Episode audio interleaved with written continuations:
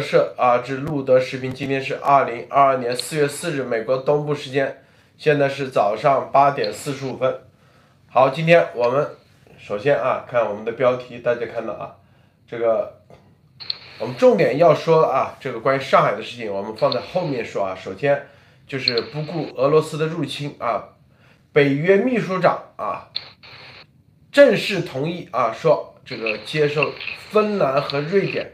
可以通过快速通道啊加入北约，只要这两个国家啊申请，可以立马加入啊。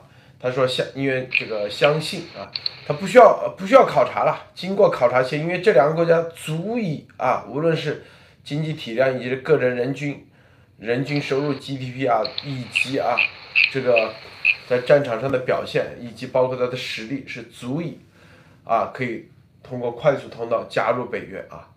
这个绝对刺激啊，刺激，刺激俄罗斯，啊，因为芬兰和瑞典，我们之前说了是俄罗斯啊，在波罗的海这这些国家里面最重要的两个，最重要两个国家，这两个国家掌握着可以说是这个地球上啊很重要的一个技术环节啊，供应链的技术环节，这是一个。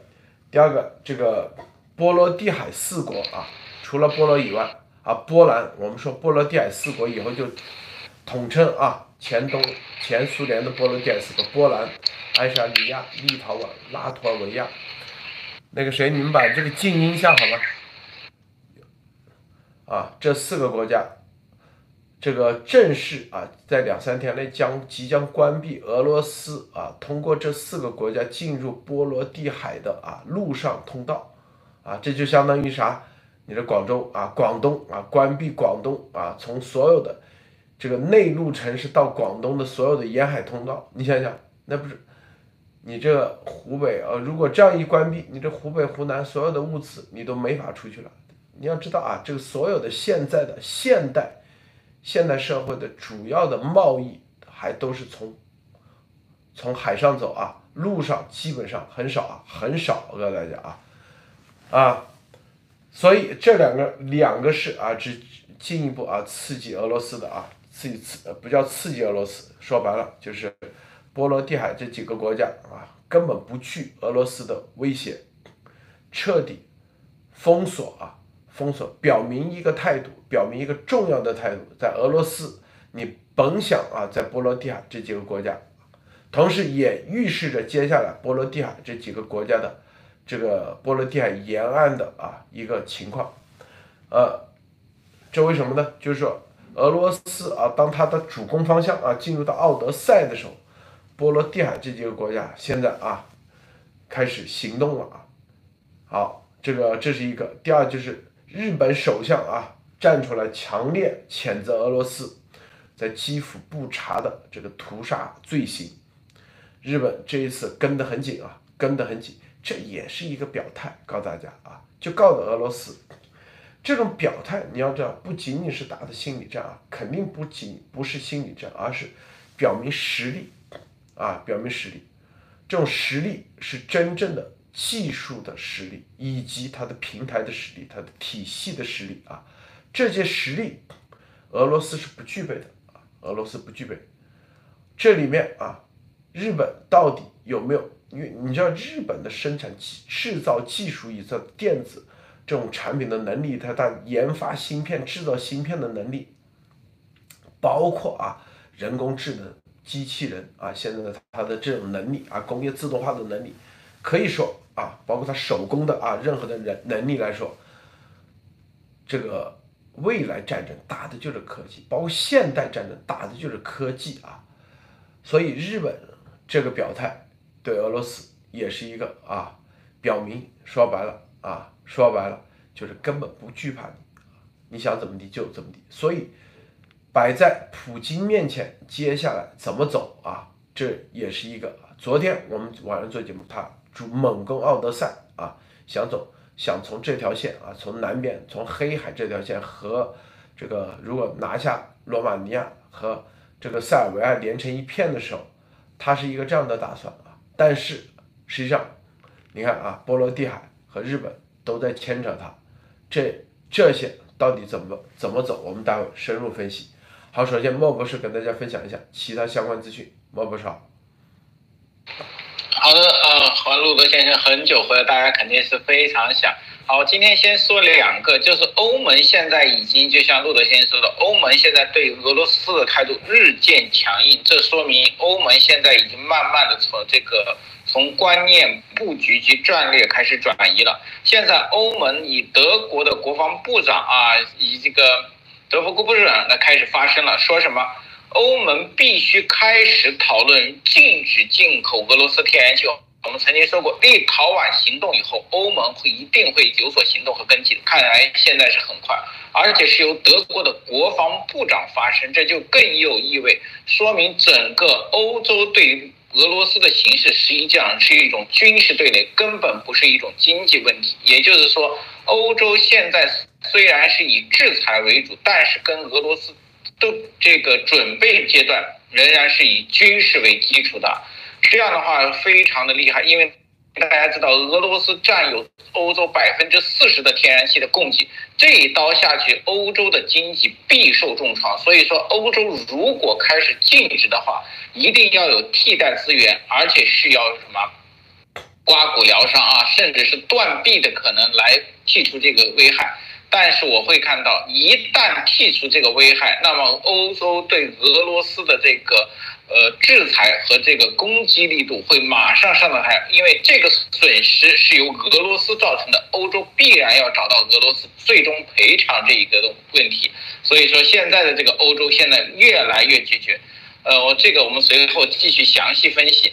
还有一个就是说，这个俄罗斯现在马上开始要制造啊，他有中共和自己的水军在网络上开始说指责乌克兰捏造啊，这个不查事件，说是削弱俄罗斯的声势。其实不需要削弱，俄罗斯现在声势根本就没有，只是什么俄罗斯从战犯到屠夫啊，这个在升级的这个表态，现在全世界对他的这种说法其实都已经不屑一顾，但是俄罗斯。还有一个关键就是我们说的，俄罗斯仍然是联合国常任理事国，这一点点上让他很多耍无赖的方式可以在整个国际舞台上继续表演，这是一个关键。什么时候能把他这个去掉，他所有的这些伎俩都会化为乌有，这个就是流氓打击流氓的一个关键步骤。好的，路德，今天分享到这里。嗯，高路先生分享一下。啊，各位听众啊，大家周一好。然后我首先分享的是啊，两个小时以前，呃，就是法国外交部啊最新的一个声明，呃呃是四月三号他发，但是他是今天刚刚发出来。他说，法国政府注意到最近几周俄罗斯军队在他们占领的乌克兰城镇，特别是呃布哈地区进行了大规模虐待的报道。法兰西政府以最强烈的措辞谴责此类行为，如果得到证实。呃，俄罗斯则构成战争罪。我们法兰西政府将与我们的合作伙伴乌克兰当局和主管国际司法机构，特别是国际刑事法院一起努力，确保这些行为不会逍遥法外，并确保对肇事者进行审判和判刑。呃，这是呃法国政府的一个呃通告。然后呢，同时呃一个最新消息是，美国寻求暂停俄罗斯在联合国人权理事会。的一个席位，呃，就这么一个消息。然后第呃最后一个消息是，呃，俄罗斯总统呢普京签署了对不友好国家实施报复性签证措施的一个总统令。那么根据该法令呢，就是说俄罗斯已经暂停了欧盟、挪威、冰岛、瑞士和列支敦士登的签证便利化协议的若干条件。呃，同时呢，俄罗斯总统呃总统普京他表示呢，俄罗俄罗斯外交部对不友好行为的外国公民。和无国籍人士实施个人入境限制，他们现在已经把这个相关文件已经发布到了就是俄罗斯官方网站的那个互联网门户网站上。谢谢主席。好，这个芬兰、瑞典啊，这波罗的海是绝对啊，这个在欧洲啊，这个大家二战大家也看得清楚啊，德国当时第一个拿下的就是波兰啊，当然在波兰之前，什么捷克，他认为都是自己的，自古以来都属于自己的。为什么当时？第一是入侵波兰啊，苏联当时也是瓜分波兰，因为波兰有个最重要的啊，就是在波罗的海周边这个沿海沿海啊，这个出海口啊，不动港，这是关键啊。而波罗的海，我们之前一直说周边国家，芬兰啊，瑞典，这绝对是技术性的啊，绝对是技术大国，跟日日本一样。芬兰带着爱立信啊，所有的通信啊，这技术这玩意都得要沉淀的，要有基础的啊。爱立信啊，分啊，就突然间断掉了。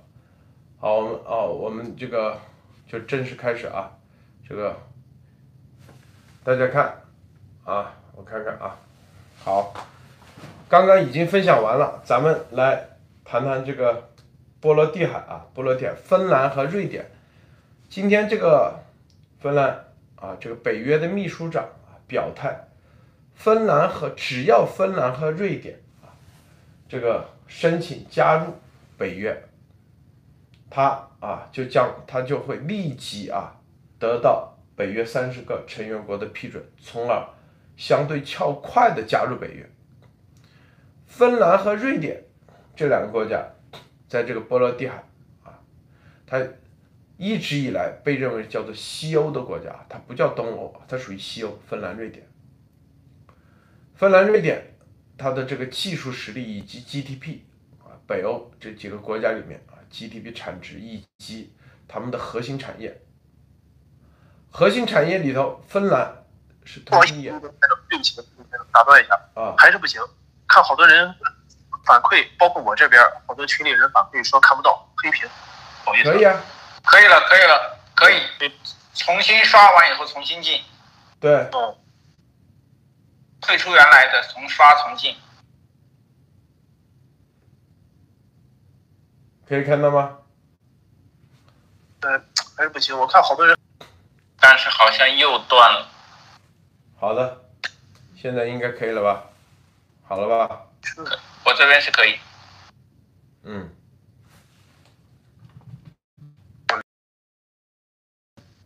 好了，这个原原先那个老链接，对他们还在，对，告诉他们过来就行了。好，我们开始啊，这个芬兰和瑞典啊，这两个国家，这个一直以来没有加入北约，没有加入北约的一个重要原因啊，就是想在这个保持一种中立的概念。怕刺激，刺啊刺激，怕刺激俄罗斯，生怕加入俄罗斯以后，然后啊就什么加入北约以后，俄罗斯对他们啊这个甩啊，但这一次啊清之后到啊，就算你保持这种中立，你不加入北约，这俄罗斯也一样啊，邪恶的他一样的，还是照样对乌克兰进行进攻，是吧？非法入侵，所以现在这个这两个国家啊，正在这个俄罗斯怎么处理这个事情？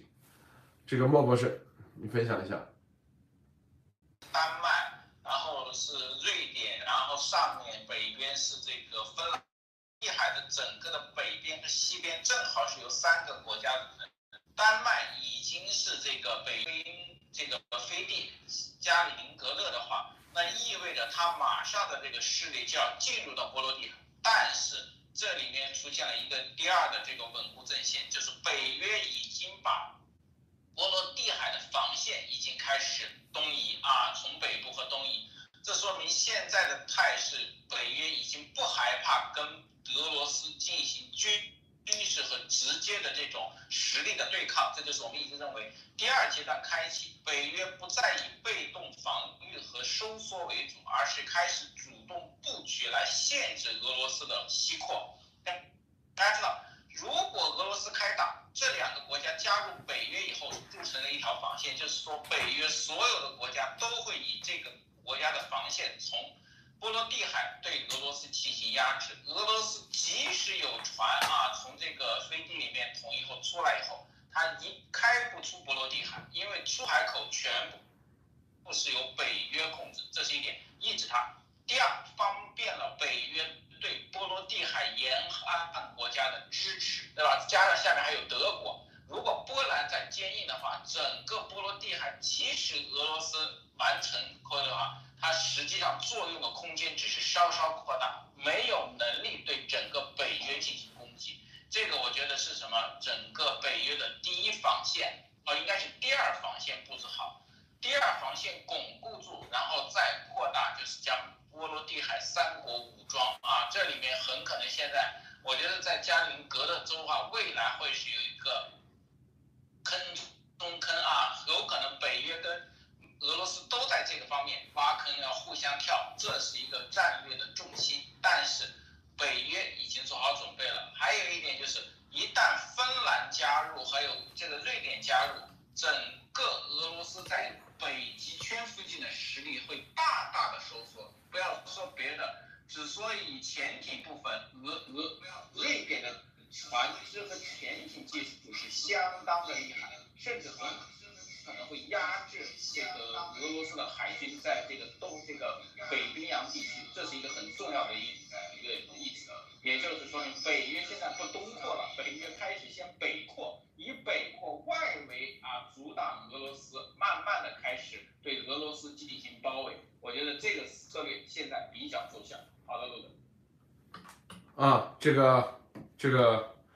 说说，再深入的说说啊，这个芬兰和瑞典。北约啊，只要啊，前两天啊，我们看这个，再看看这个背景啊。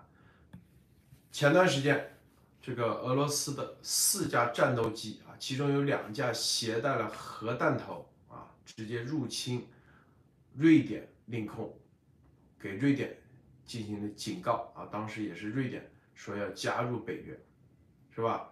这种警告随即，北美国啊，美国 B 五二轰炸机。是吧？带着核弹头，绝对是战略核弹头啊！迅速反应啊，出现在俄罗斯的边境，离边境只有二十公里的地方。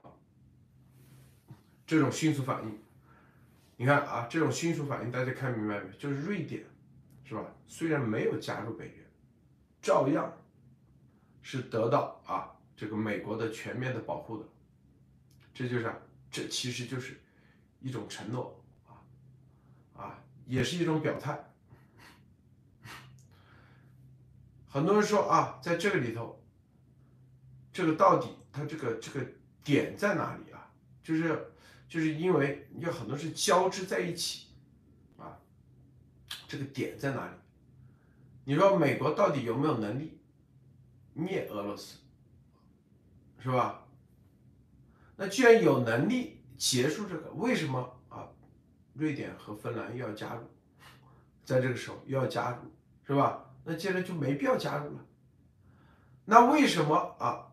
他带核弹头到瑞典领空，啊，瑞典跟北约没有没有加入北约，没有协议这种情况下，为什么美国要迅速反应，是吧？用战略核导弹啊，核武器，就 B 五二轰炸机，同温层堡垒轰炸机啊。直接为什么又快速反应？是不是？啊，在这啊，在这里啊，这个时候又宣布要加入啊，北约秘书长又支持啊，你看这几点交织在一起啊，到底加还是不加？所以说，其实啊，就芬兰和瑞典啊，啊，加不加都无所谓，因为。已经得到了私底下的啊，应该是叫做美国或者北约的直接的、直接的秘密保护啊，或者各方面。因为啊，这里头他们不加入之前，只是纸面上不加入而已啊，只是纸面上，是不是？就是不刺激俄罗斯，但实际上它就是属于西欧国家，所以这是一种啊，就是。这个俄罗斯，俄罗斯其实就是美国，也是告诉俄罗斯，这个瑞典和芬兰是西方国家的核心、核心利益、核心产业链。俄罗斯啊，别想打这些主意啊，不要。同时啊，这个芬兰和瑞典，在这个在这个点上，它之所以啊。这个国家不大，人口不多，但是啊，它起了一个很中啊，又起了很关键的角色，核心还是有两把刷子啊。我说的这是啥意思？就说啊，咱们中国啊，咱们说到这里，咱们所有的节目都是要折射到咱们中国，就是说，当你那某些地区你有几把刷子的时候，就什么所谓所谓几把刷子，就是别人在这个这个产业链里头无法取代你的时候，其实你是啊，你是很牛的。国家不大，但是绝对很牛啊！牛在哪里？就是因为是不可替代，不可替代性的情况下，是吧？两边都争，你那个时候，这个为什么叫瑞士？它叫中立国，因为它的银行系统是不可替代的，它的银行的保密，包括这是它永远不可替代的。所以二战一战啊，德国绝对不入侵瑞士，是吧？你的不可替代性才是你真正立足于啊这个地球里头的一个关键点啊，这个不可替代性绝对不是啥。啊，说像中共现在的这种方式，是不是抢片头啊？然后第一第二是吧，就是忽悠老百姓啊，洗脑控制。第三啊，就是是吧，一点自由都没有，啥自由都没有。这种不可替代性，它实际上是根本啊，会是成为一种威胁。像瑞典和。芬兰，它的这种不可替代性，它不会成为一种威胁，它是成为这个文明前进的一个重要的啊，重要的一个环节，而不是一种威胁。日本实际上，美国其实就是让日本也是往转型，就是往这方面去走，就成为这个地球未来文明升级的过程中的一个不可替代的环节啊。我们之前也说过，你看啊。美国人啊，他的这种创新能力，因为他自由土壤嘛，因为他的民族大融合，全球人的融合，因为创新靠的是融合啊，融合再加自由，这种情况下，他创新那毫无疑问，他的冒险精神，是不是？你说，你中国人有几个是吧？啊，攀岩啊，命都不要了，有几个冲浪，有几个去玩那种极限运动，他这种冒险精神，啊。但是你说玩画玩啊精雕细琢，那绝对亚洲人那是有有优势的，而这种你如何把这个变成一种不可替代性的这种，而不是成为一种武器化的，而成为一个全球产业链里头的这个未来文明升级的产业链的一个重要环节，这是关键点啊，这个这就是。你未来谁都不敢欺负你的真的保障，而不是靠一种强大的这种你自己认为强大的一种武器，不是靠的一种像俄罗斯这种啊，动不动就威胁别人，动不动拿个核武器来耀武扬威，有啥用？是不是？你得不到这些世界的尊重，得不到啊，因为你俄罗斯，他为什么在二战以后走到现在，他？会有这种失落感，这种失落感就是因为它现有的所有的产业链已经完全都可替代了。在前苏联的时期，是吧？它还有几个东西，几把刷子，不可替代性啊。但现在一点一点，它现在直接只能靠能源，这就是普京把俄罗斯带向了一个死胡同。普京二十年。不可替代的，就是把能源啊想方设法把能源作为它不可替代的一个国家的一个支柱产业，然后再武器化，然后再行控制，是不是？真正的应该是走的，你像芬兰、瑞典这种发展方向，包括日本啊，未来日本也是，那台湾那走的也绝对是对的啊，绝对是对的，它也是走真正不可替代性。你像啊，你像咱中国，是不是广东？如果你成为这个全球产业链的不可替代的，江苏、浙江，你只要有一个环节你是不可替代，你都会成为这个文明未来人类文明世界的啊真正的受到尊重的一个重要的一个点，就重要的啊一个环节，因为大家现在啊，就这一次，这一次啊，其实也是也是重新。考虑很多，重新考虑啥呢？就是说啊，就是二战以后，应该说是一个绝对的一个大考啊，就是一个考试一样啊。考啥？就是考啊你的体质。几个几点啊？第一啊，人类到底啊是吧？要不要冲突？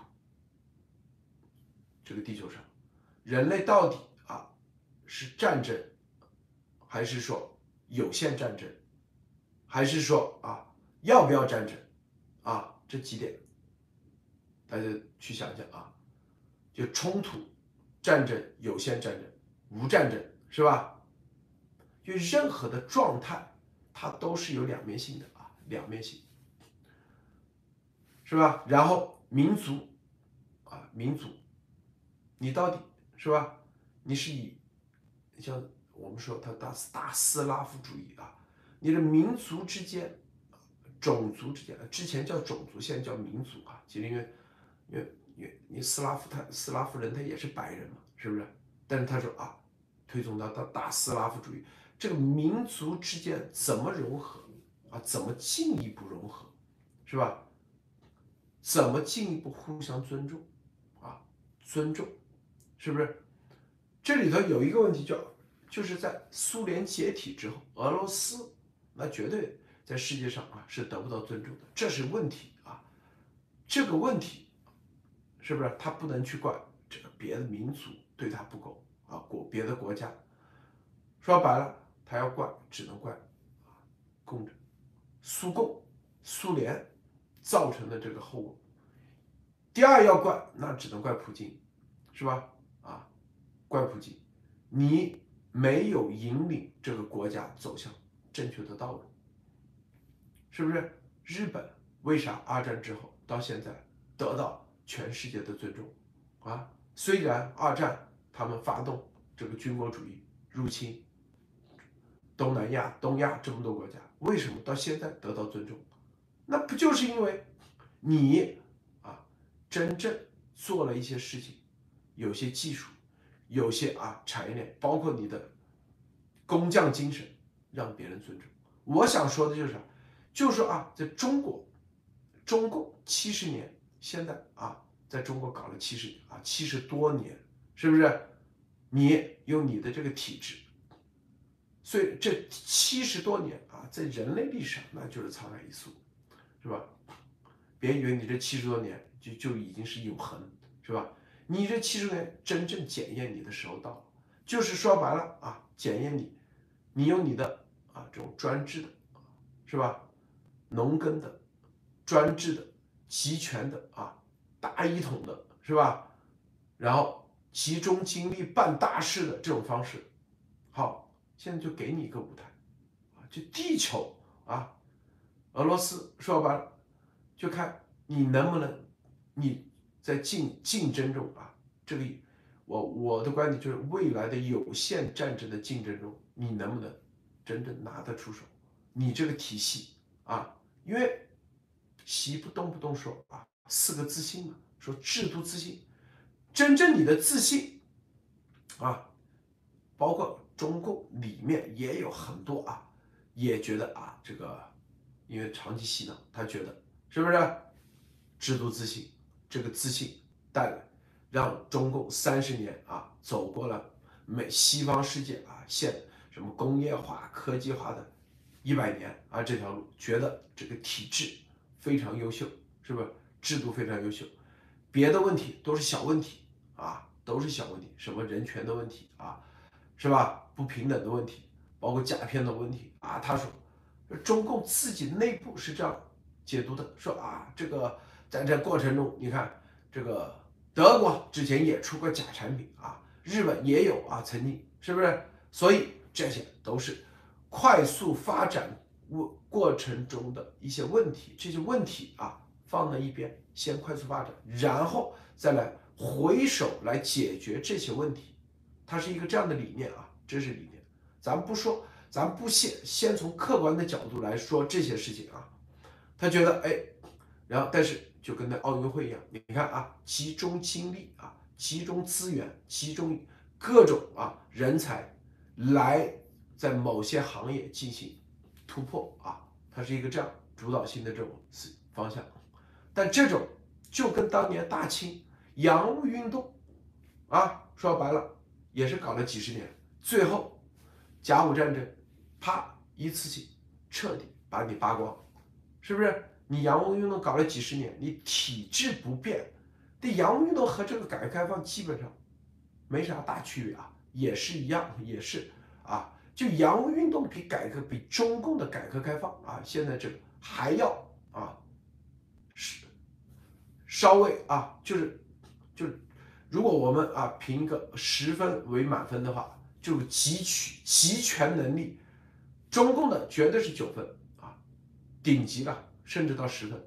洋务运动啊，说白了最多是六分，就他有权贵啊在这里主导，但是绝对到不了中共的啊这个全面的集权啊全面的集中精力办大事啊。洋务运动最终结果，甲午战争大家看啊，全部给你扒光，是不是？就你的所谓的啊体制不变啊，通过权。权力的方式来主导啊，最终产生的是啊，你的假片头，你的假片头这个体系，它是渗透在无孔无孔不入啊，你的军事最终检验，就你平时啊，你说搞个军演啊，忽悠一下领导，你要打中击中目标啊，击中靶心，这都忽悠，真正在战场上。战场上，洋务甲午战争就彻底检验了洋务运动里面出现的根本问题，就是你的假片头，你的产业链里面的假片透，只要有一个环节你是假的，啊，你别的环节都是真的，只要有一个，你在战场上必输无疑，输得很惨，是吧？你用自我意淫的方式啊，包装成。什么铁甲舰啊，亚洲第一啊，全球第二，这些都是是吧？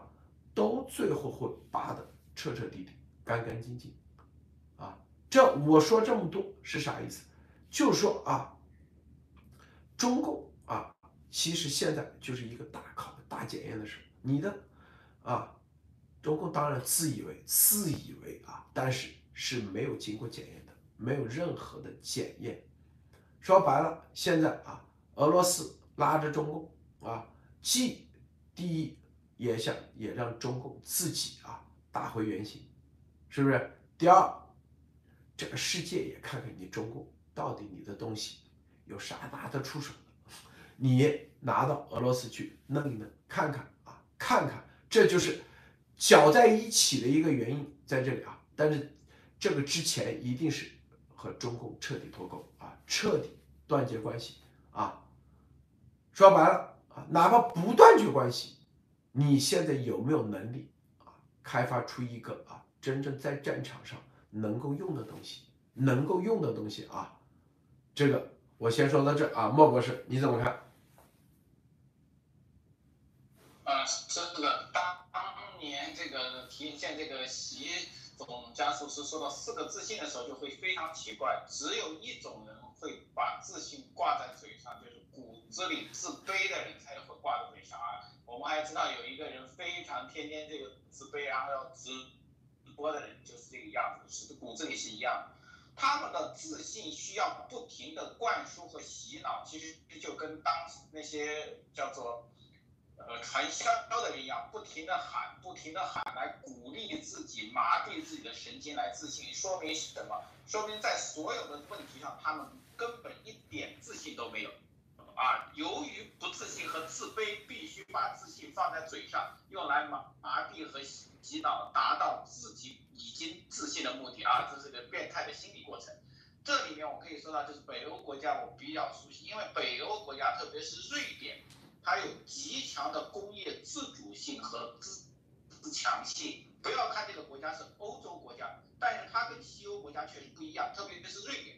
瑞典的工业基础强到什么？就是基本上百分之八九十的工业全部自己。理论上说，瑞典如果买欧美、日本和德国的工业产呃工业产品，包括汽车，其实它要花更低的钱。但是瑞典人不信。啊，瑞典人就喜欢玩自己的。哎，大家知道吗？就是顶级的这个手装呃跑车，还有这种游轮，最好的几几家啊，都在瑞典。就是瑞典人玩的不多，但是玩的很精。但就是精的这几样，在世界上非常受人尊重。这就是什么？精而不多，这个才是真正的一个强。就是什么强者，不是像中共一样吃的胖、吃的壮啊，那叫强。真正的强者是有拿得出手的东西，能被别人尊重的东西。包括北欧这四国，每个国家在很多行业中都世界首屈一指的。当然，这四个国家每个国家的人口都不过千万啊，这个里面很奇怪，都是百万级的国家，却拥有世界上非常多的顶级公司和集团和科技领先的行业，这个就是一个问题。为什么以前是以海盗起家、维京海盗起家的人，在科技进步的时候能走在世界的前列，而且他们的体制？也是在欧洲是公认最好啊，世界最幸福的四个国家哈，呃五个国家，北欧就占了四个，这是有道理的。这个就像路德先生说的，当你自强自认的时候，你才可能发展出适合自己的东西。你自己的东西能被自己认可的时候，你才能被世界认可。所有中国人现在其实骨子里有一种自卑，包括最近疫情可以看到，说到什么。话的时候就要跟外国人比，甚至跟在中中国的外国人比，其实这里面就是一个自卑。你不需要比，你其实很多东西做得好才是。就像中国出口啊，这个东西有老外认可了，这个东西外国认知了，我们就能出去了。这个实际上就体现了一一个东西：中国人对自己的工业和制造其实是没有信心的啊。这一点呢，这这就是说我们在这里面，包括现在的上海很多地方出来的时候，就是。中国的这个脱离整个从清朝啊这种以前说封建，清朝帝王到自主，一直到中共，很多事情是中国人少了一种这种创新和自强的东西，包括工业，包括文化，各个行业的科学科技更是如此。这个将限制中国文化或者中国人未来融入到这个里面，这个是根本。表面上是中共阻止了我们，实际上中共仍然削弱了我们未来百年进入进化和进入民主科技自强的一个能力。这个其实我一直悲观的，就是为什么我认为即使中共迅速倒了，中国人民仍然很难融入世界，很难把自己的产业和工业化进化，这就是一个问题。因为中共对整个中国人的意识能力和思想的削弱是巨大的，非常需要非常长的时间去补充和学习。大家可以这一点上实际是非常重要的。所以这里面说是我们看到的是欧洲跟俄罗斯的对抗，实际上是文明、文化与思想的一个对抗。除了战争，很多东西值得我们中国人思考和改进。好的，路德。他这个，你看啊，这个瑞典啊、芬兰，它其实跟这个俄罗斯两都是同宗啊、同族的，都是维京人的后代啊。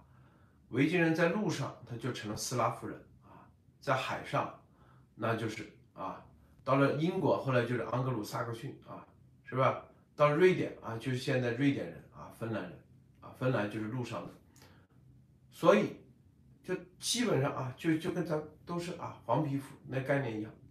那瑞典、芬兰人，他在他的体制下、体系下，他可以踏踏实实，是不是干一件事，干到极致。瑞典萨博是吧？沃尔沃那萨博那飞机啊，一个这么小的国家，它自我研发战斗机啊。那你要知道一点啊，这个战斗机啊，在法国、英国啊。德国啊，法国自己啊，当时都很难，就这么大体量，法国这么大体量这样的国家，他自己研发当时战斗机都够呛啊，都能都很非常吃力。英国都很吃力的情况下，瑞典这么一个小国，他自己就搞了战斗机，是吧？瑞典还有那个航空母舰啊，啊不不是航空母舰，是那个核潜啊潜艇也是非常顶级的。这就是啥？就是你像俄罗斯这样的，它入侵对领土的这种啊要求有用吗？这个领土上核心的是人，是不是？你瑞典这些工程师只要走了，哪怕把瑞园这个土地拿去，你最后那不都是 有啥用？一点用都没有。你拿着土地最多去种种地，是不是捕捕鱼？但是在现代社会，你能掌握这个产业升级吗？掌握不了。所以核心是人。所以芬兰和瑞典，你像荷兰也是。刚才说的瑞士，瑞士的啊，它这种精工、手表，这都是因为全世界知道，全世界啊，任何强权知道。你把瑞士这个领土占领了，但是瑞士这些做表的全都走了，你拿到瑞士没用。为什么这个手表在当时，它不仅仅民间产品就叫手表，但是在工业、在军事，那就是绝对是高科技。朋友们在当时，在工业时代，不是现在信息化时代啊，不是现在信息时代，是不是？那瑞士人啥都可以啊，通过。用齿轮的方式，给你精密的啊做一套齿轮出来，啊按天、按日、按小时，它都可以。你像陀飞轮那些，非常精密，只有瑞士人他可以才可以做得出来。说白了，就是那一块土地的这帮人，他住在瑞士。但如果你啊打破这个，你就把瑞士给占领了，那帮人走了。说白了，你瑞士有啥用？所以大家看明白没有？核心的是啥？核心是土地上的这些人才是最核心的。瑞典、荷兰光端机也是一样，你把荷兰光端机那个掌握这个技术的人给赶走了，啊，你就算把这个荷兰光刻机的啊这个土地给占了啊，这个厂给占了，你也生产不出来。但是这些人他会跟着你野蛮的人走吗？啊，瑞士、瑞典、芬兰。荷兰这些牛人啊，这些高科技的这些啊，绝对啊，祖一祖祖代祖祖辈辈传下来的这种记忆的这种人，他会跟着你俄罗斯屠夫走吗？他会跟着你是吧？啊，二话不说就开就开始啊，是不是用你的那种核武器啊，然后就让别人言论没有自由？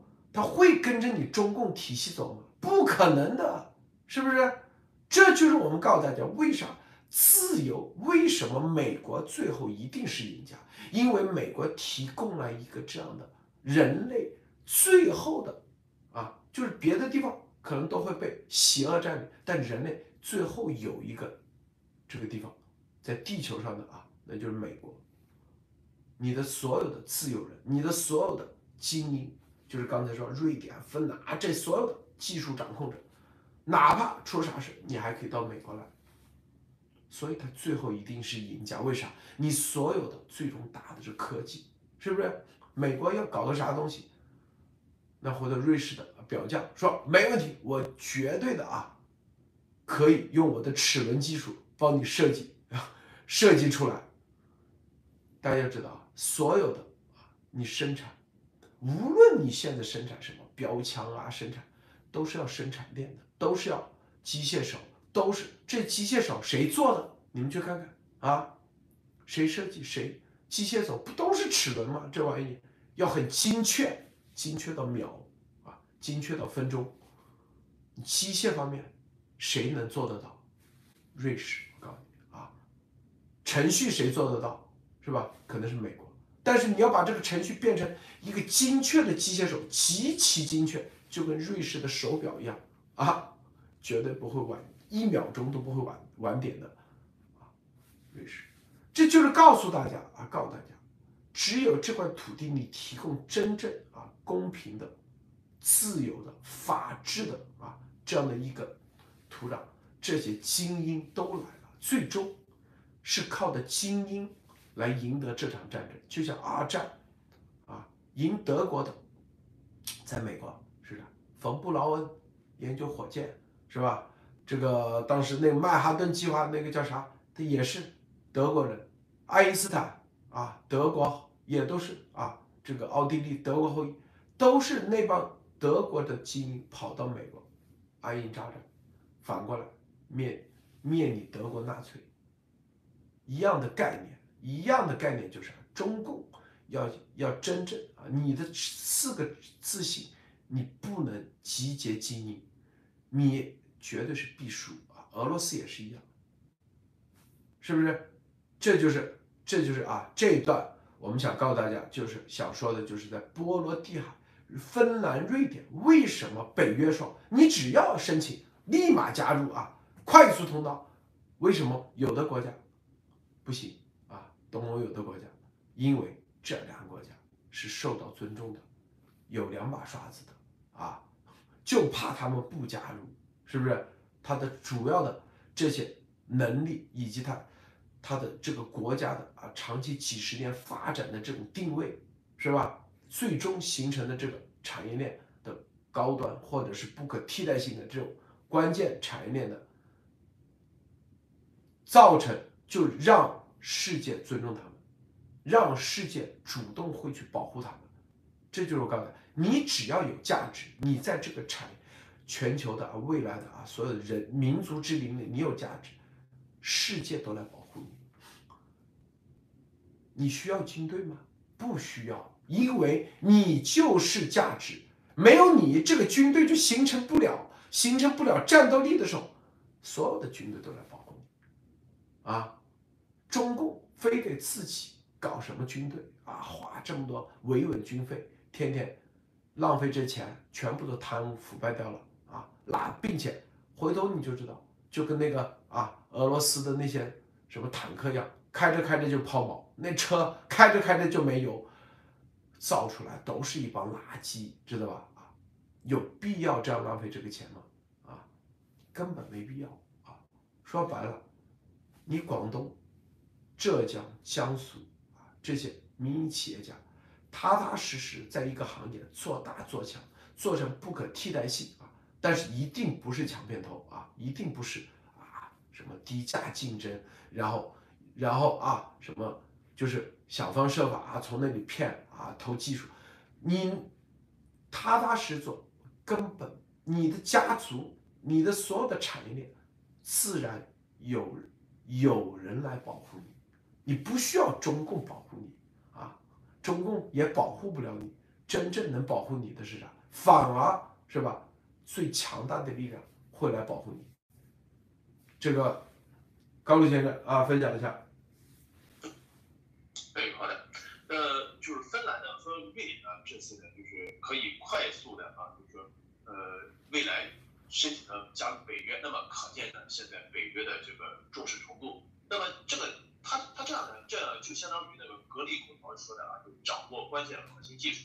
那么他这两个国家是高技术呃高科呃高科技呃人才国家，那么谁抢到，那么绝对的是对呃谁的国家他的实力有一个有一个显著的提升。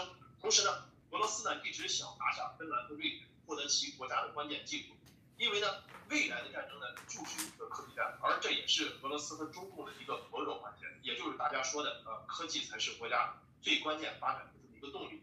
呃，芬兰和瑞典。呃，在前期呢，他是想保持中立，但是中立呢，绝对是没法控制俄罗斯的野心，因为你和流氓讲道理呢是没有用的，因为俄罗斯就是一个强奸犯。呃，前期呢，呃，这种呢中立态度呢，就是说难听点，只能让俄罗斯这个强奸犯后期采用什么方式侵犯的一个问题。所以说呢，这次芬兰和瑞典这两个关键科技国家站起来，无论从心理上还是军事。政治外交来说啊，都是对俄罗斯的一个严重打击，同时呢，也是对扶持俄罗斯政府的中共政权的一个警示。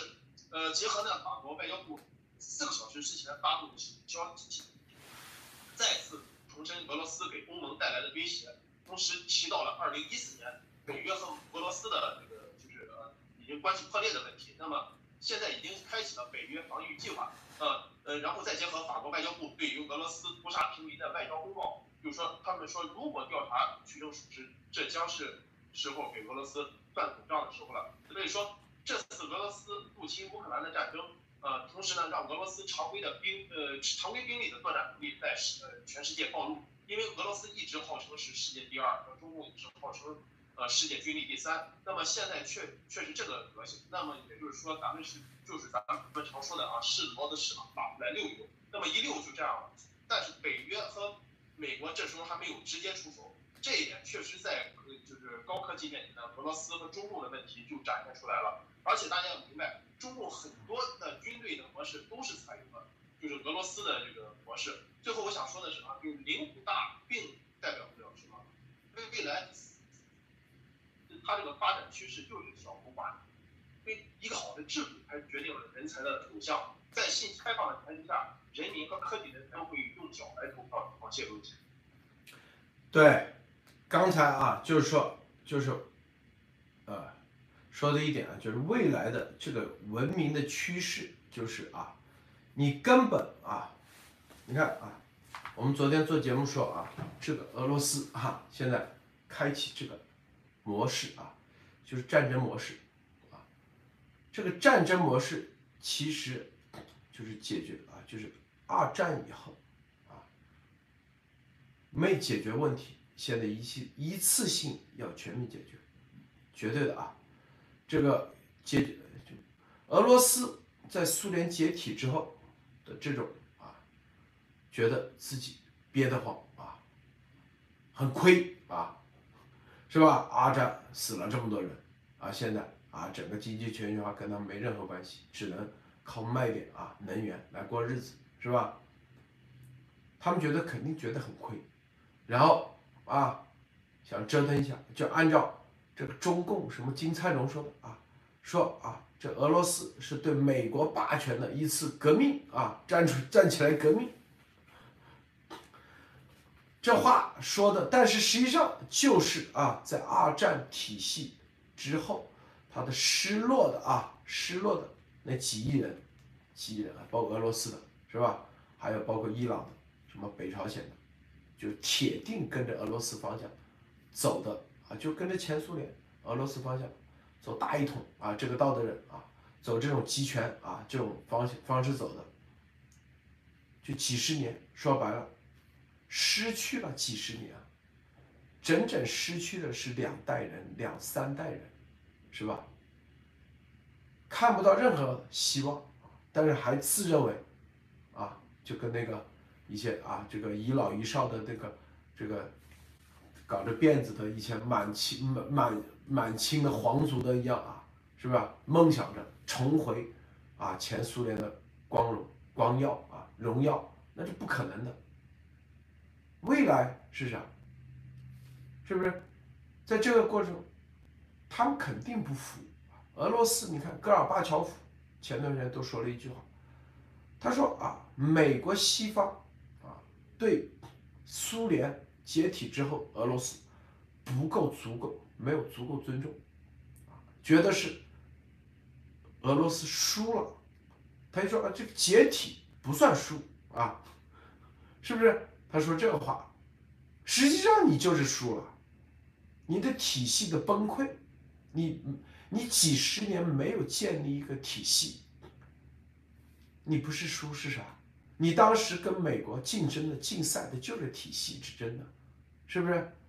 那你现俄罗斯，我昨天说，我坐飞机我就想，那你俄罗斯，你现在民航用的谁的标准啊？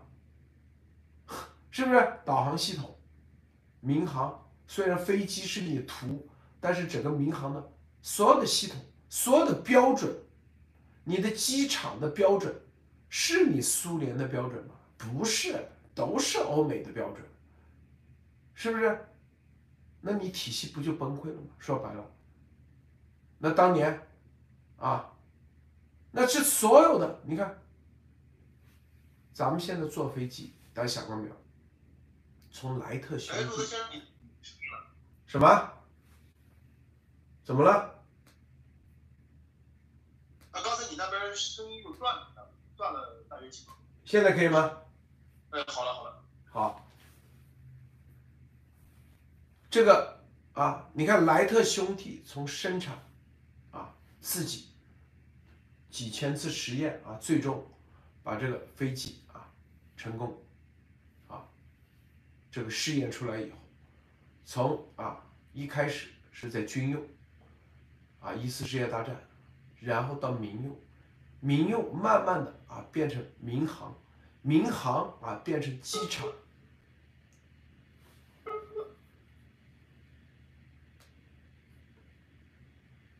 等一下啊，我觉得有有一点那个，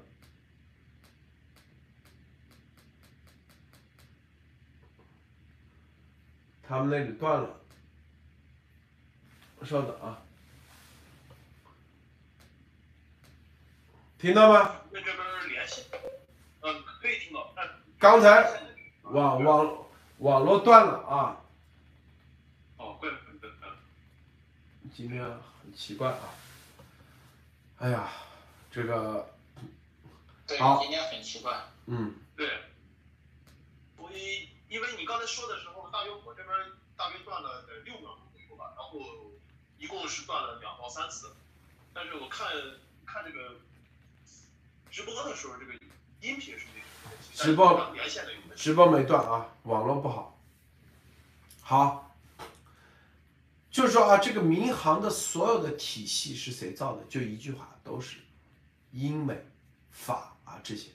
你现在所有的享受的都是他们的体系，整个航运也是一样。你没有造体系的能力，是不是？造体系是要合作啊，契约、合作、融合，最终才造得了体系，是不是？你虽然你有个核武器，你可以，就算你把别人炸了，但是你也造不出这个体系。我就告诉你，就这意思。你前苏联，你的崩溃是体系的崩溃，你并没有你啊，你造出你用你的计划经济造的这个体系，最终是失败的，是不是？好，那在这个基础上啊，在这个前苏联解体之后，俄罗斯人觉得啊得不到世界的尊重，啊憋得慌啊，想重新啊通过这种战争的方式找回自己的荣耀。你得让别人自愿加入你啊，没人愿意加入你，你有体系吗？你现在还是享受着美国的体系，啊，是不是？享受的美国的体系，你的民航、你的航运、你的所有的，是不是？管道，你的所有的资本啊，卢布和美元的兑换、金融体系，哪个不是享受美国的自由世界体系？最基本的逻辑是吧？啊，他已经回不到之前一战之前啊的那种方式，是吧？就只要抢就行了，抢完以后，因为那时候是没有体系的啊，没有体系建立起来。美国二战最大的一件事就是全球体系啊，全球体系，是不是？所以啊，这俄罗斯。你的整个得不到这样的尊重很正常，很正常，因为地球曾经给了机会，给了机会给你，是吧？所以我想说的是，呃，中国人，你想在这，中国他啊，中共他一定会输，但中国人如何真正啊，在这个过程中受到世界的尊重，要学学别人啥？德国，学别人日本，你。啊，中共让就像当年日本军国主义让日本老百姓啊，是吧？世界的人怎么看日本人的？当时啊，都觉得啊，日本人都可以为天皇保护，好厉害啊，好吓人哦，个个都不敢跟他们合作。但是你用你自己的啊，这个真正的啊，拿得出手的东西，世界尊重日本人，世界尊重呃德国人。一说起德国产品，那绝对顶呱呱。那现在中国人也是一样，也是一样。所以我说的这啥意思？因为中国人很多被共产党洗脑，洗的啥？啥结果？没有共产党，你就我们不能形成一个集体，你在世界上就得不到尊重。它是一个这样的反向洗脑。我说完全错。正是因为有了共产党，你才得未来你就得不到尊重。你没有共产党，你只要个体。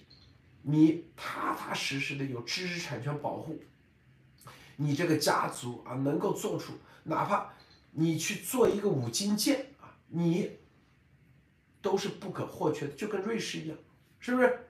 一个表里面，这个家族就做这个齿轮，那个家族就做那个齿轮，另外一个家族就做表盘，再有个家族只做指针。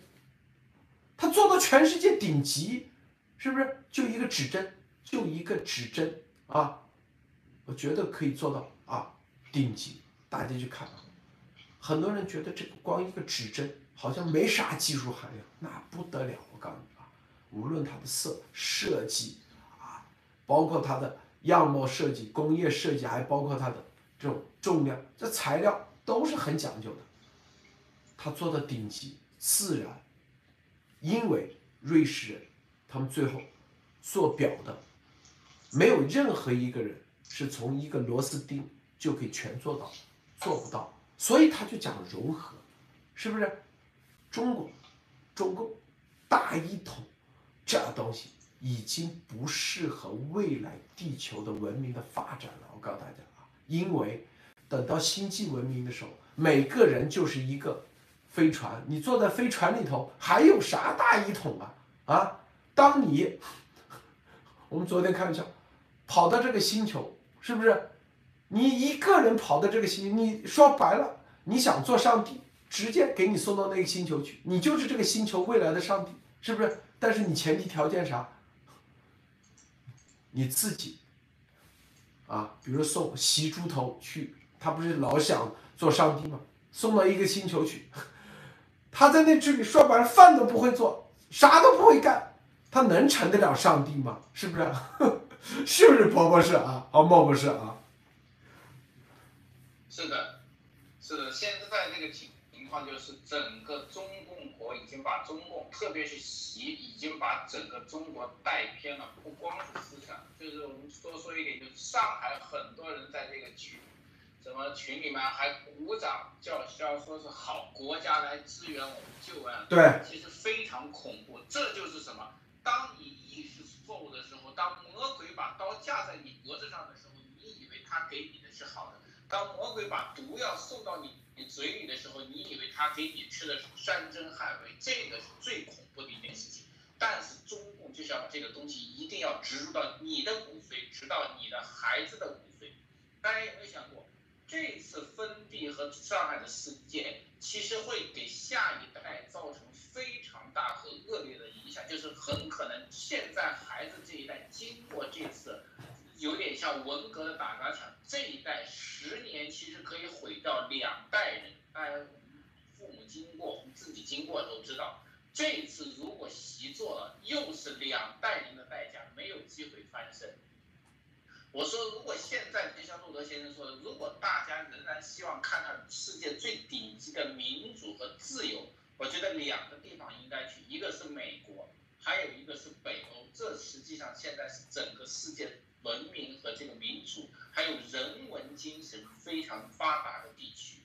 呃，再说一点，瑞典我们就要了解，很多人不懂，我多说一点，瑞典的跑车不是沃尔沃，日。瑞典最顶级的跑车叫做瑞典优里，世界上 number one 的跑车是瑞典造的，根本不是什么德国跟意大利的啊。还有瑞典的潜艇，美国都要买去研究，因为它是世界最顶级的那种闭气式推进，超级的，连日本都比它落后。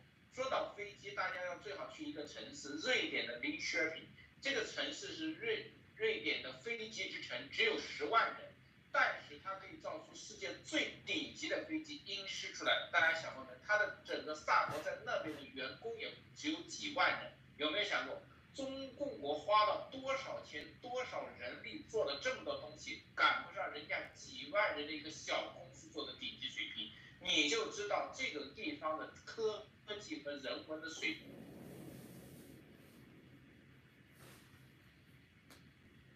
喂。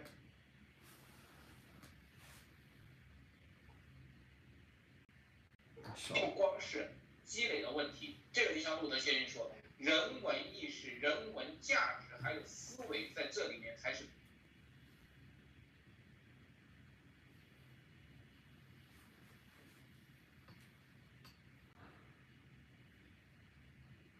路德，你那边声音？好，现在可以了。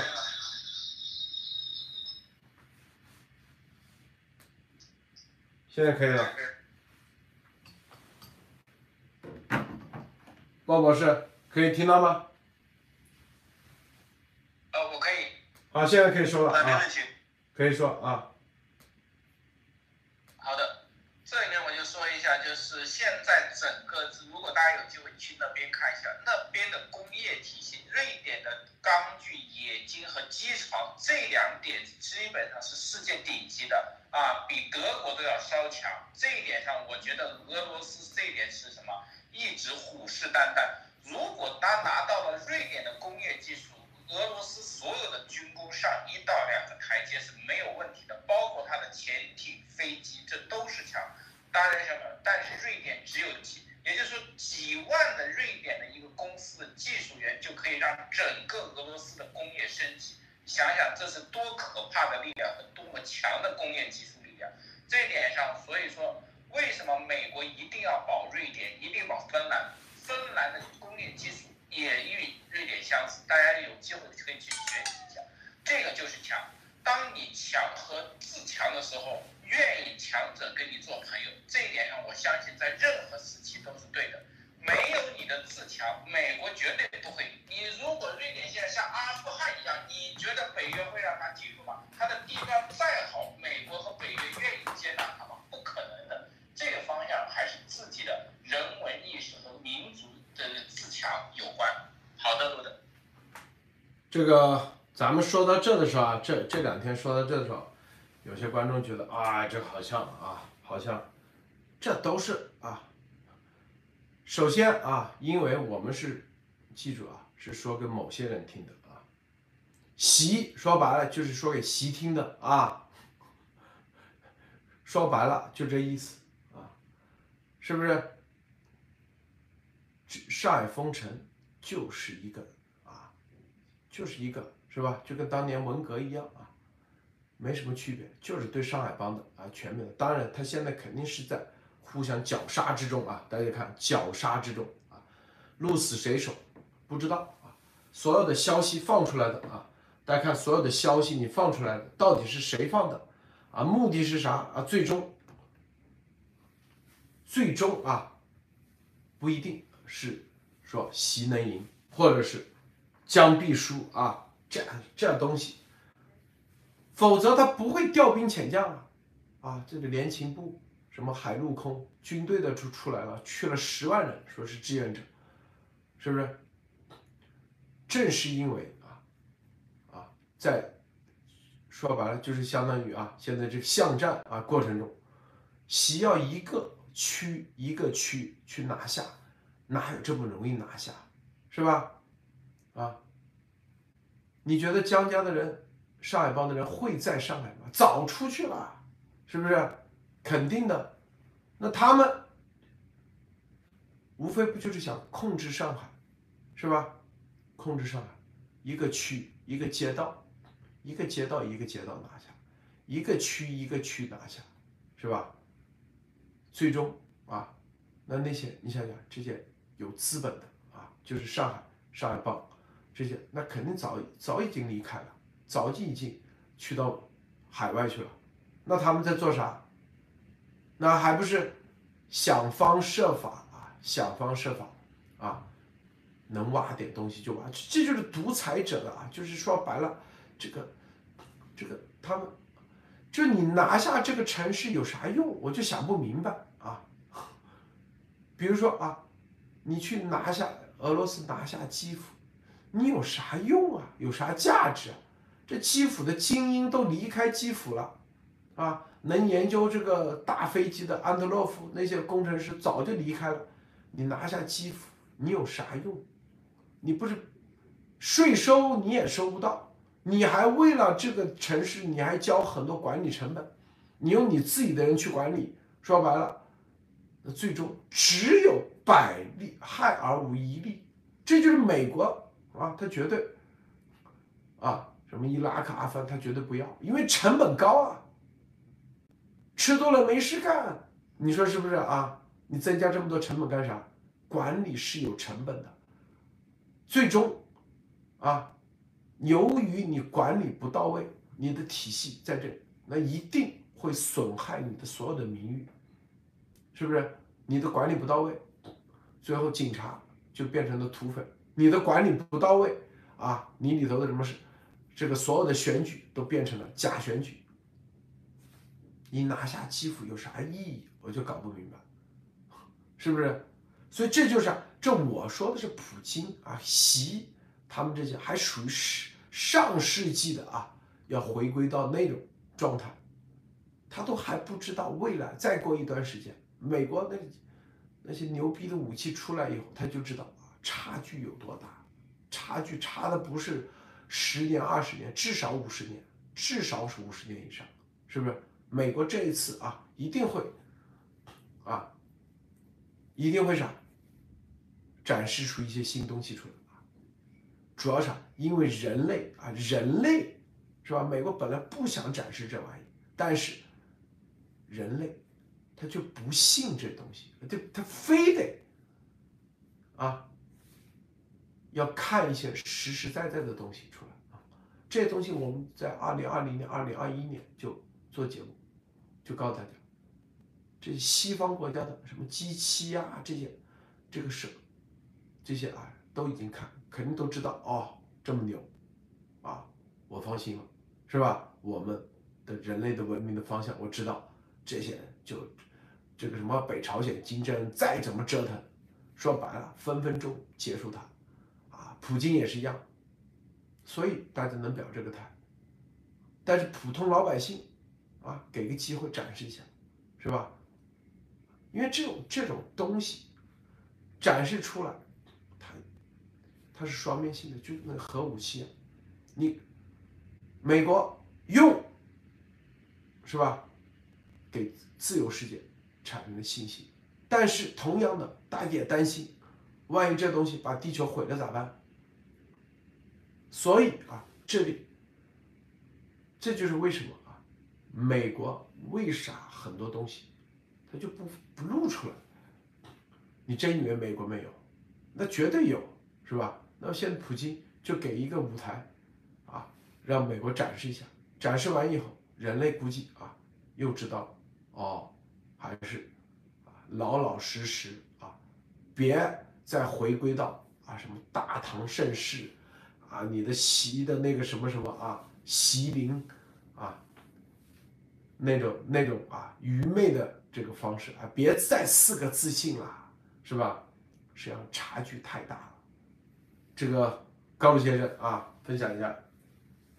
啊，好的，我首先先说一下啊，这个上海那么上海的它这个封城呢，大家都明显的看出来了，这就是很明显的一个政治派系斗争。那么封城期间，你看这么多视频出来，就是个证明。因为咱们之前也讲过啊，他们会小区网络化。各各种的，就是那个小小区的视频出来以后，他们都会有审核，但这时候还能出来，就说明了一个问题。而且同时呢，昨天运二十啊，就是已经到了上海，大家也都看到视频了，就是我在发的。那么这也算是啊，习近平的一个应急演练，因为这是除了政治斗争以外，那么总结来说呢，就是啊，习近平想夺权，夺上海的一个完全的一个治理权。呃，敛财上海，然后军演练兵，同时呢，就是今天也是四月四号了啊，这就是之前还有一些盼着五号上检的一些呃，就是群友啊或者听众朋友，就是我觉得也应该抛弃一些就是对中共的他这治理下的一些幻想了。那习近平呢，他这次绝对是想把上海的咖啡就是改成大蒜味的，然后我就想。回到俄罗斯这个呢，就多说两句啊，就是说俄罗斯他现在就绝对是觉得自己是二战的就是功劳大，那么想要重新洗牌国际秩序，其实他呢就相当于古玩行列，就一句话叫捡个漏，就是算是啊窃取了二战的这么一个胜利果实，这明显就和中共一九四九年的时候窃取了中华民国的政权就一个道理。但是俄罗斯呢，他现在没有一个好的制呃体制啊制度。呃，它和中共都是共产主义的制度和和那个和治理模式。那么就像谁闲的没事儿就是呃会移民朝鲜，人呢都是往高处走，所以说都是去欧美，而不是去不适合生存发展国家去生活。呃，难得就是有一个呃欧洲的人去俄罗斯移民，就还是一个法国的演员，就是大家都知道的大鼻子情圣啊。他是因为不想交过多的，就是法国的那个税啊，所以说一个国家就一个政权有好的制度才能吸引人才、流入人才，没有好的制度，呃，只能让人才流失。还是那句话，就是人呢，就人民是用脚投票的。谢谢。这个波罗的海啊，四国现在啊，这个还有一点啊，就日本，你看日本首相也在谴责，强烈谴责俄罗斯啊，这个对于这个基辅。布查的大屠杀的这个罪行，然后波罗的海啊这几个国家啊，这两三天之内即将宣布彻底掐断和俄罗斯以及白俄罗斯陆地上的所有的连接啊，这对他们绝对啊，对俄罗斯和白俄罗斯，那绝对是也是非常致命一击啊，致命一击啊，看普京怎么反应？你觉得这个？在这种情况下啊，这个莫博士，你觉得普京会会有什么样的反应啊？嗯，我觉得跟我们前期分析一样，就是普京除了威吓以外，他只能加码，他没有退的方向或者退的余地了。因为对他来说，只要是退就是失败，因为他的经济已经马上垮了，而且现在他的战犯和战争罪行，大家知道吗？这里面。从乌克兰爆出来的这个不查的罪行，其实意味着一个很强烈的信息：一旦俄罗斯败退或者他的撤军，他整个期间这一个多月做的所有的恶事都会被证据化跟搜索化。这说明什么？欧洲和北约、乌克兰都在等待着收集俄罗斯反人类和战争罪行集。他一旦推。这些罪行马上就可以实锤啊！很多国家的人、记者还有证据调查组就会拿到证据。他不但啊不会得到宽恕，而且只会罪名更加。所以说，普京只能加码。而且我说的这个加码的，除了普京自己的第二阶段的战术要加大，一定什么呀？中共必然要被普京拉入场，而且是要拉的越彻底越好。这个我觉得是普京现在是最关键的，就是习现在想走或者想再什么玩这个两面套已经不行了，普京一定会拉着习扩大战果或扩大威势，核武器和生物武器一定是两张王牌，他们可能会交替打出。好的，路德。是啊，这个就现有的啊，仅有的啊，这个。呃，其实啊，就是波罗的海这几个国家，你看，其实就是在升级中啊，升级。就是你看啊，这个看普京啊，想把想把这个想引北约啊走到南边去啊，罗马尼亚这边啊，你看往罗马尼亚那边走的话，那北约啊那边，我们昨天说了是巴尔干的火药桶，这个火药桶点起来，估计挺麻烦啊。会啊，真的那可能就是世界大战了，所以他们那边主动主动的给你俄罗斯和白俄罗斯掐断，让你俄罗斯啊往波罗的海这几个国家啊去走。这里北约布置了重兵啊，掐断啊，同接下来可能他下一步可能就是直接啊封闭。封锁波罗的海都有可能啊，是吧？因为波罗的海我往的最里面就是圣彼得堡啊，俄罗斯唯一只能从圣彼得堡。那圣彼得堡如果波罗的海给给你封锁了话，那俄罗斯，所以你你看这里头很交织啊，这种交织的状态，你们有没有有没有发现它不是一种啊，这个其实。是一锤子买卖，一锤子就可以把啊普京给灭了啊，是吧？但是不灭，你发现没有？这交织的状态里头，它是有故事在里面的啊，有故事在里面的啊。莫博士，你觉得这个你认不认可？我说这个交织的状态是有故事在里面，你你怎么看啊？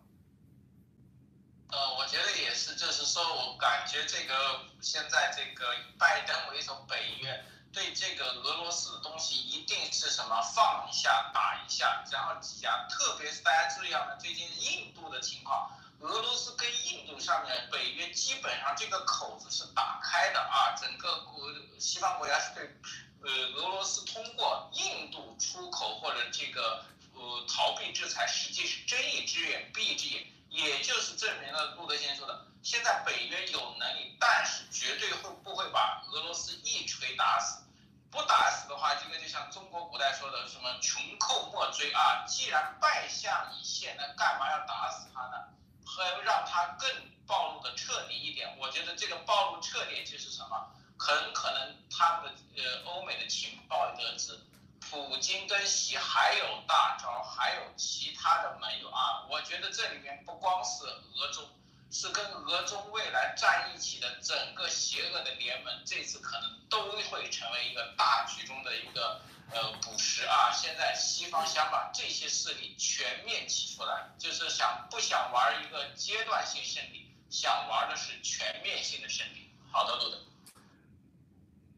嗯，其实这里头啊，其实啊，大家再再仔细分析一下，你就会发现啊，这个普京稍微有点战略收缩。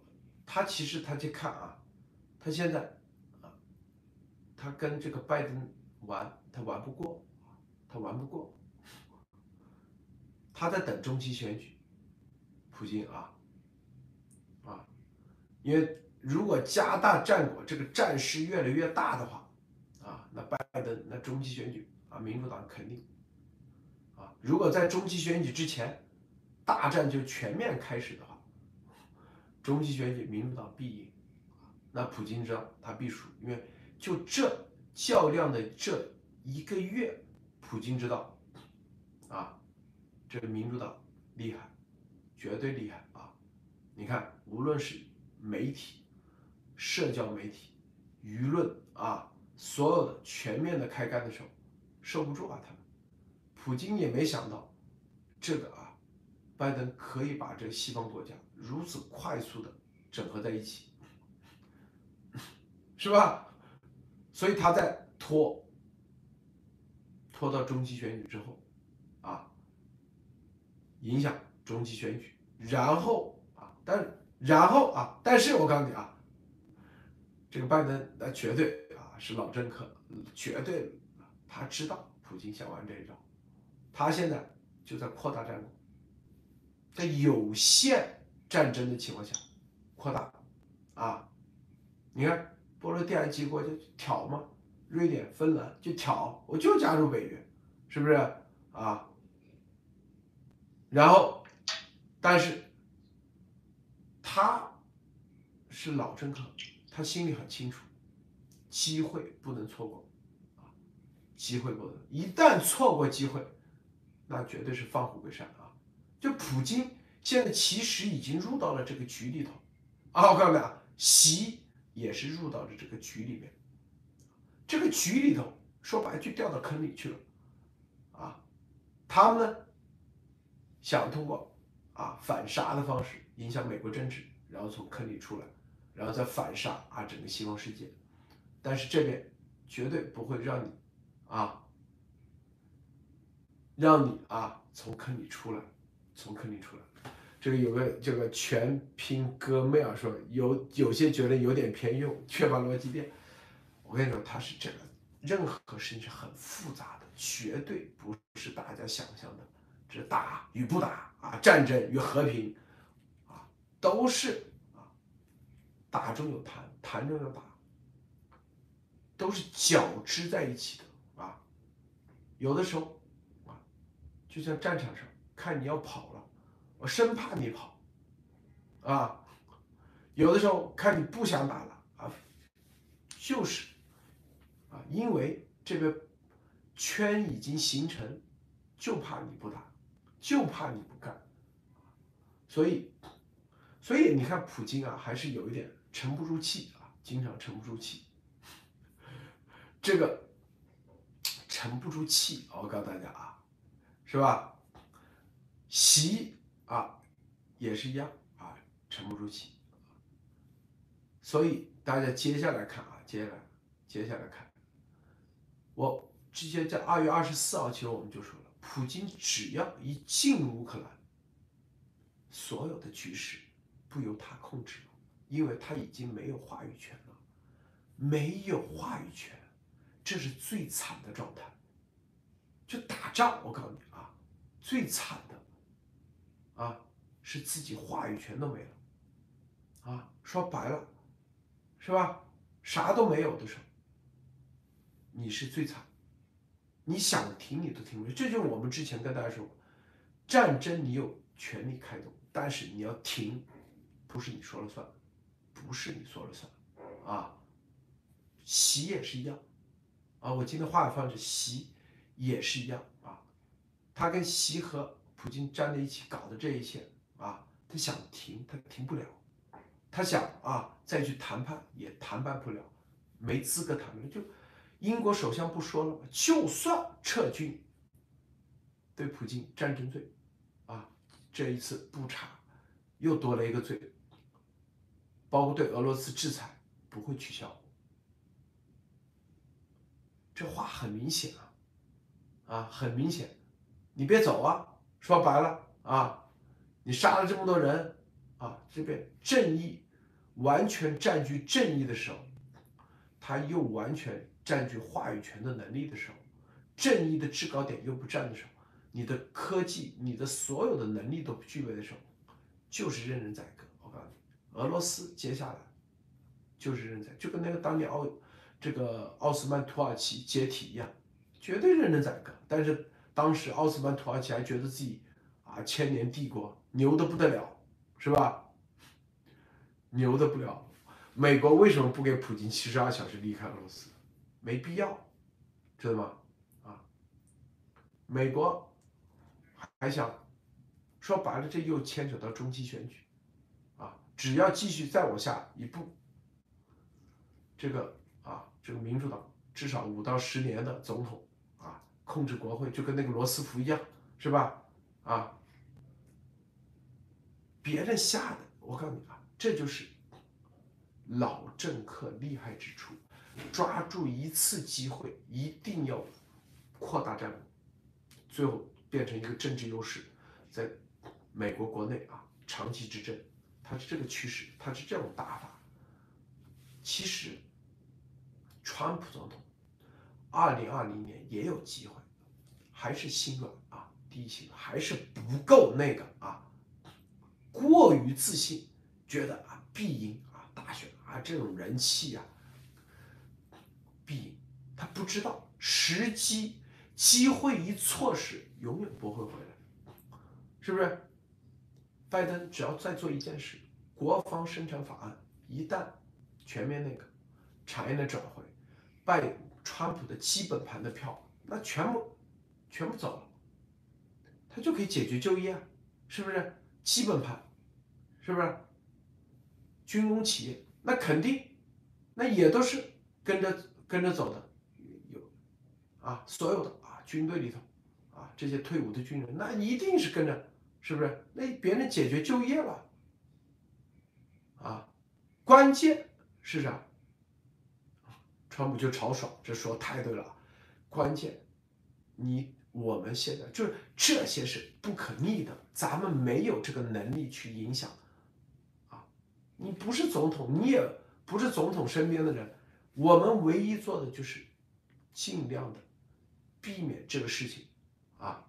第一，不要伤及无辜；第二，啊，在这过程中，中国人尽量啊，中国人在这里头，在这过程中是要升级，而不是堕落啊，坠落，坠入万丈深渊。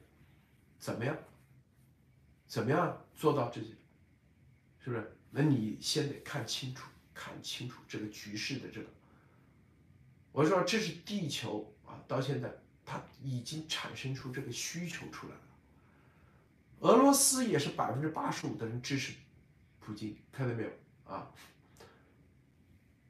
美国，你看所有的媒体全面的发动，这很明显，大家看明白。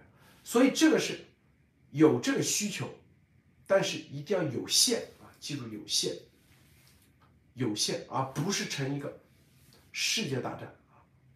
有限的又能解决很多啊，又能技术升级，让人类啊，在可以说是在二十世二十一世纪之后，长期的白左的啊，我告诉你，白左啊，绝对的。所谓白左，就是躺在那里睡大觉，啊，觉得岁月静好，啥都不用干，天天是吧？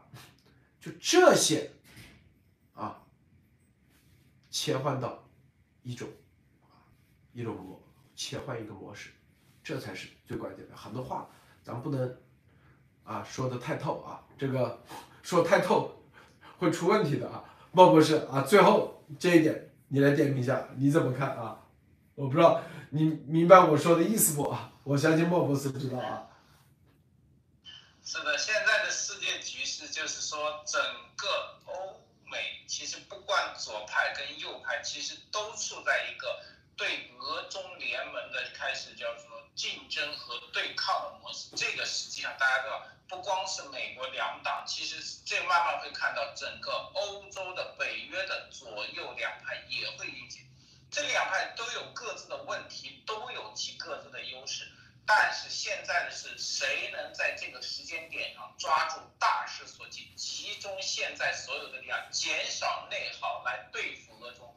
现在俄中对其实这西方国家有一个好处就是什么？减少了西方国家的内耗，用一个对外部的压力减少。这个时候，欧盟还有北约就是。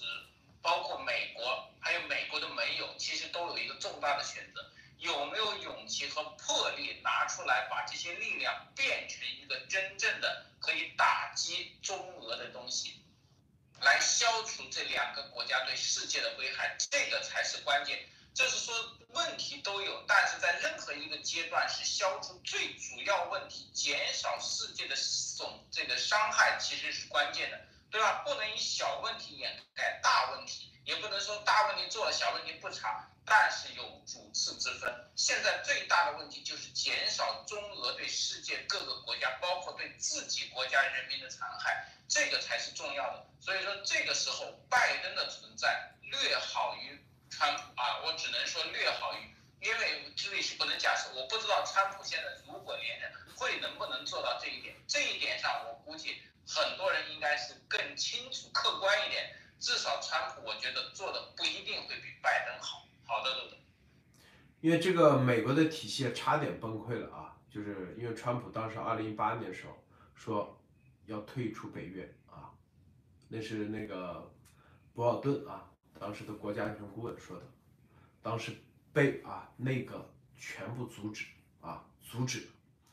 然后川普说啊，当时。进入的第二个，如果第二次任期啊成功的话，他在第二个任期一定会退出北约。那这事情那就大闹大了，我跟你说啊，这正中俄罗斯普京的镀金啊的所有的新欧亚主义的正中下怀。他的目的就是要让北京啊让北约解体啊，北约彻底解体，是吧？啊，北约啊，就所以说啊，这个太强大。就是我们之前告诉大家，为什么这个欧洲啊天主体系啊基督教体系里头，最终啊它会产生工业革命啊技术升级，这啥？就是找圣杯呀啊！我们之前跟大家说过，在找圣杯的过程中不断升级啊，但是它有一个，就欧洲有个最大的那个啥，定规则。就你骑士和骑士之间打，你得有规则，骑士精神，你不能对老百姓去，啊，你不能对是吧？手无寸铁的，是不是？已经放下武器的，催生了啊，战场规则，但是要不断竞争，不断竞争的结果，工业革命，啊，是不是？陆地上打完，海上打，海上打完，是吧？不断的升级，那不就出来了吗？航海技术，大新大陆的发现，那都是因为这些原因。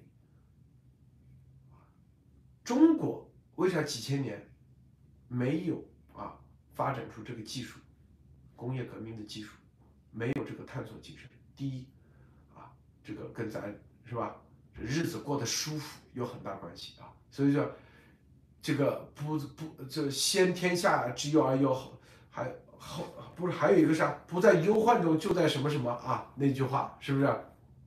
安乐安乐啊，安乐中死去。